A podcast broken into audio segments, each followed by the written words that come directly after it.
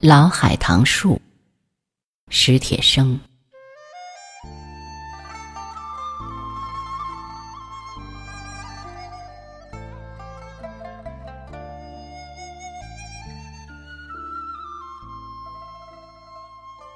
如果能有一块空地，不论窗前屋后，我想种两棵树，一棵合欢，纪念母亲；一棵海棠，纪念奶奶。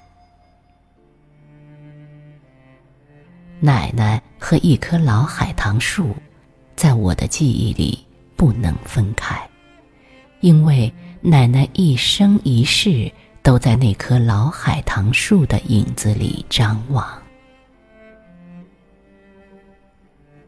老海棠树近房高的地方，有两条粗壮的枝桠，弯曲如一把躺椅。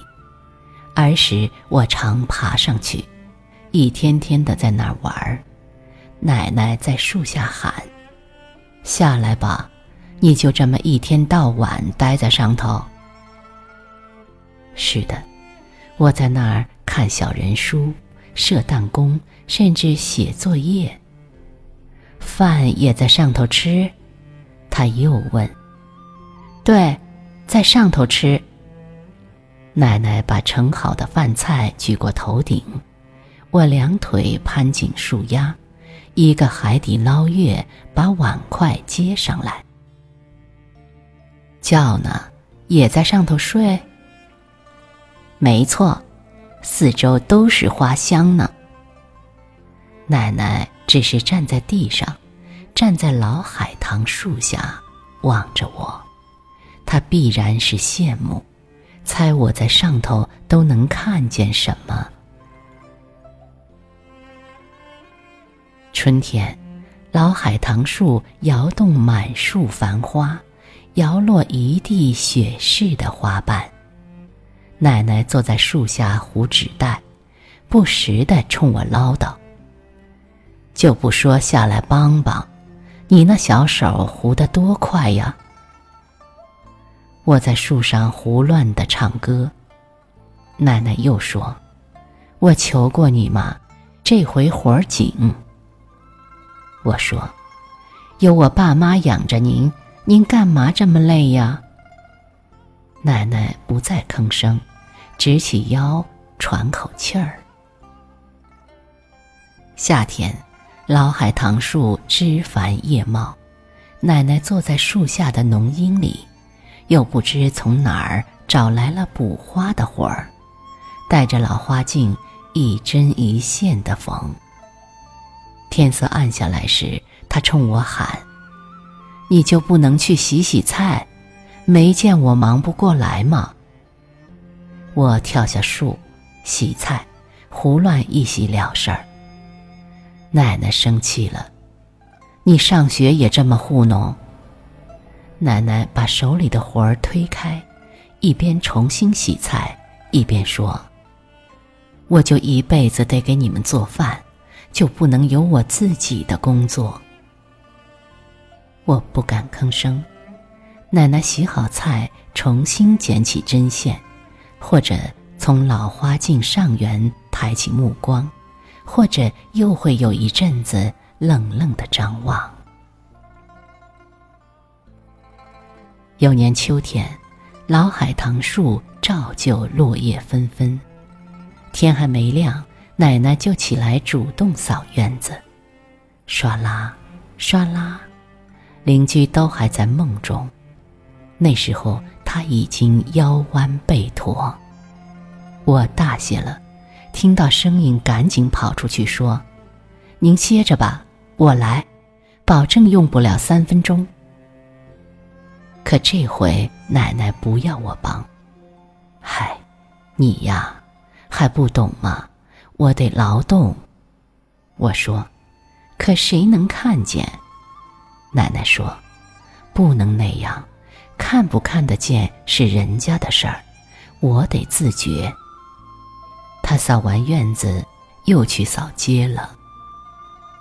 我这才明白，曾经他为什么执意要糊纸袋补花，不让自己闲着。他不是为挣钱，他为的是劳动。什么时候他才能像爸和妈那样有一份工作呢？大概这就是他的张望吧。不过，这张望或许还要更远大些。他说过，得跟上时代。所以，在我的记忆里，几乎每一个冬天的晚上，奶奶都在灯下学习。窗外，风中，老海棠树枯干的枝条敲打着屋檐，摩擦着窗棂。一次，奶奶举着一张报纸，小心地凑到我的跟前。这一段，你说说，到底是什么意思？我不耐烦地说：“您学那玩意儿有用吗？就算都看懂了，您就有文化了。”奶奶立刻不语，只低头盯着那张报纸，半天目光都不移动。我的心一下子收紧，但知已无法弥补。奶奶，奶奶，奶奶！